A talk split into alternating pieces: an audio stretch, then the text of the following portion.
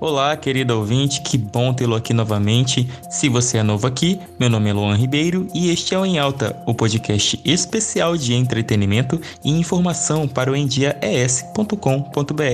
Normalmente fazemos entrevistas, alguns outros momentos a gente traz alguns assuntos para, para serem expostos aqui nesse podcast e hoje, acompanhando aí essa situação de pandemia, é, recebi uh, um contato no, no meu WhatsApp de um grande amigo meu.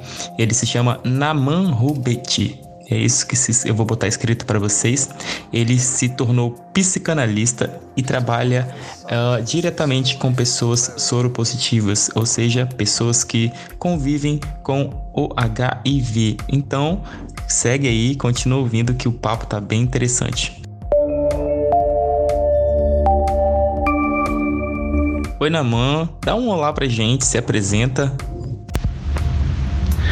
Olá, Luan. Obrigado pelo convite, obrigado pela oportunidade de estar falando sobre um assunto tão importante. Um tema de saúde pública mundial. Então, nos últimos meses, o, a pandemia do coronavírus ganhou os noticiários, ganhou as redes, ganhou nossa, nossa atenção, mudou nosso modo de se relacionar e os nossos hábitos diários. Mas a gente não pode esquecer que é um outro vírus que atravessa décadas e ainda está tão presente na nossa sociedade, que é o vírus do HIV. Espaços como estes, onde a gente pode falar sobre o HIV sem tabu, sem moralismo, faz com que a gente rompa com o estigma social e leve para a sociedade informações adequadas adequada sobre como é viver com o vírus hoje. Então, obrigado por essa oportunidade. Agora, me diga a respeito do que se trata na prática o seu trabalho. Luan, o meu trabalho é voltado para a saúde mental da população vivendo ou convivendo com HIV e AIDS. Isso através da escuta, do acolhimento dessa população, dessas pessoas.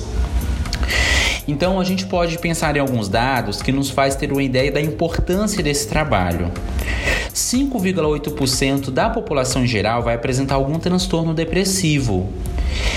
Em relação à população vivendo com HIV, que hoje representa quase um milhão de pessoas, no Brasil nós estamos chegando a um milhão de pessoas vivendo com HIV, 50% dessas pessoas ao longo de sua vida vai apresentar algum episódio de depressão. Em relação à ansiedade, 9,3% da população geral apresentam transtornos de ansiedade. Para as pessoas vivendo com HIV, 40% dessas pessoas serão, serão, são diagnosticadas com transtornos ansiosos. Esse número é muito expressivo, então a gente fala de uma angústia muito recorrente nessa população.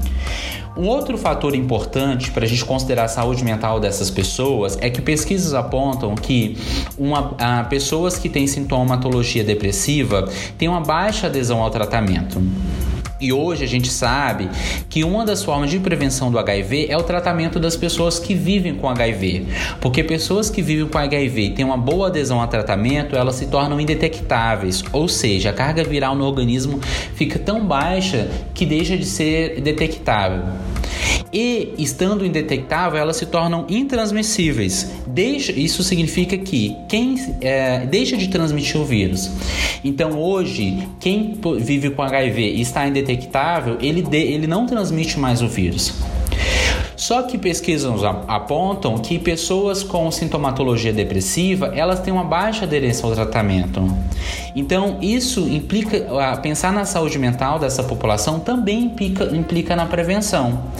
Então, o meu trabalho é voltado para a escuta dessas pessoas, é, para um processo de ressignificação, de lidar com o estigma, de lidar com o, a, o adoecimento psíquico, né, o sofrimento psíquico, uh, todas as questões emocionais, psicológicas em torno desse diagnóstico.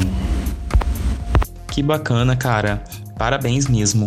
Uh, antes de começarmos a falar e seguir com esse podcast, você poderia explicar então pra gente qual é a diferença da AIDS, o que é a AIDS e o que é o HIV? Muita gente ainda não entende essa diferença. Bom, antes de entrar nesse assunto, é importante que a gente fala sobre é, temas basilares. Né? Primeiro é a extinção de HIV e AIDS.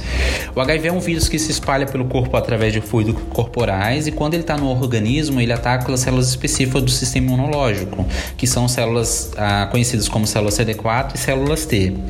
E aí, sem o tratamento dos antirretrovirais, é, o, vírus, ele, o vírus do HIV afeta e destrói essas células, deixando o organismo mais vulneráveis, vulnerável a, a infecções e, e doenças. Então, HIV é a sigla para o vírus da imunodeficiência humana. Já a AIDS é a sigla para a síndrome da imunodeficiência adquirida.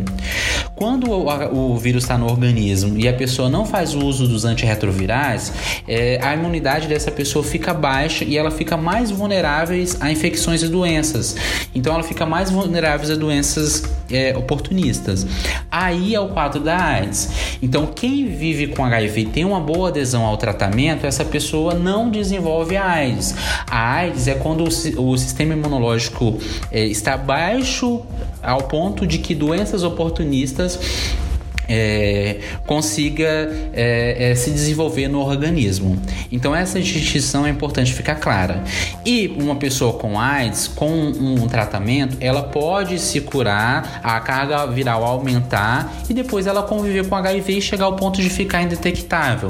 Então é importante a gente saber que hoje de como é que estão o tratamento, como é que está é, as tecnologias voltadas para essa questão. E um outro assunto, um outro uh, um assunto importante da gente esclarecer é que há pessoas que vivem com HIV e há pessoas que convivem com HIV. Quem vive com HIV é quem tem o vírus no organismo, mesmo que indetectável. Essa pessoa vive com o vírus. Ela faz o tratamento, tem ida regular ao médico, tem, tem é, toda um, uma rotina é, que é cumprida.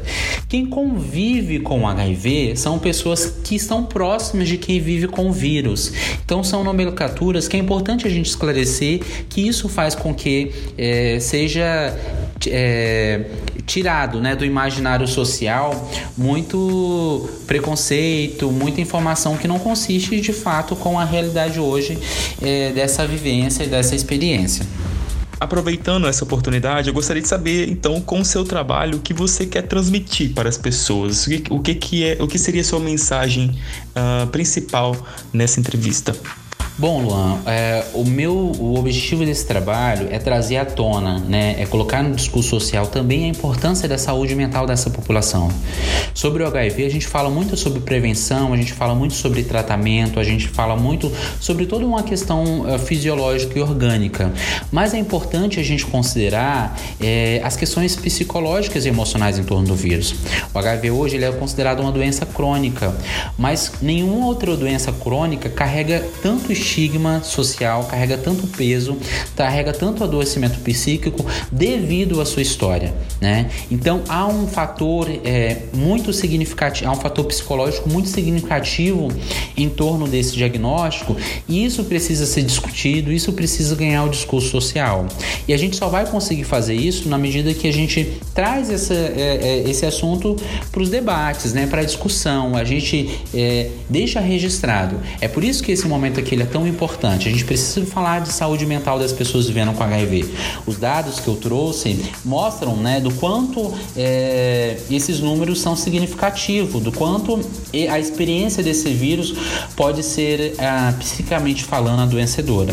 Então a importância e o objetivo é esse: é discutir a saúde mental, é, é considerar, é mostrar, evidenciar a saúde mental das pessoas vivendo com HIV.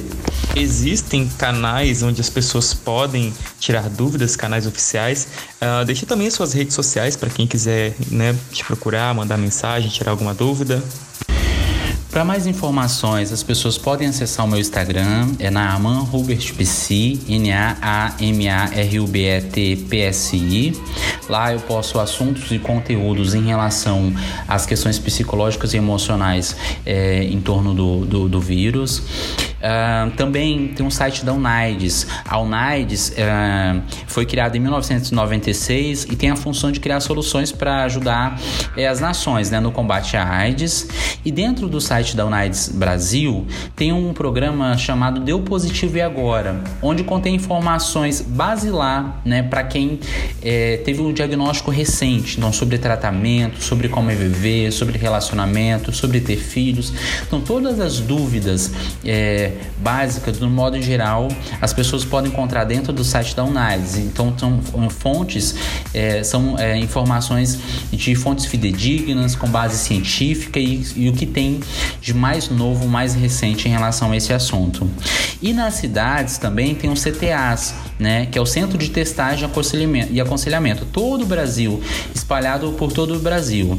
Então, as pessoas podem procurar os CTAs, é, lá tem profissionais capacitados voltado para o acolhimento, o aconselhamento e a testagem também, né, que é tão importante, tá bom? E chegamos, Namã, então, ao final de mais um podcast. Foi um prazer te receber aqui, uma honra, na verdade. É, deixa aí sua mensagem, se despede do pessoal. Luan, quero te agradecer pela oportunidade de estar falando de um assunto tão importante e especialmente neste momento em que a, toda a população já está um pouco assustada, está assustada, né, com em relação ao, ao Covid e mais ainda as pessoas que vivem com HIV que já li, diariamente é, lidam com outro vírus. Isso acentuou, né, a, a angústia dessas pessoas.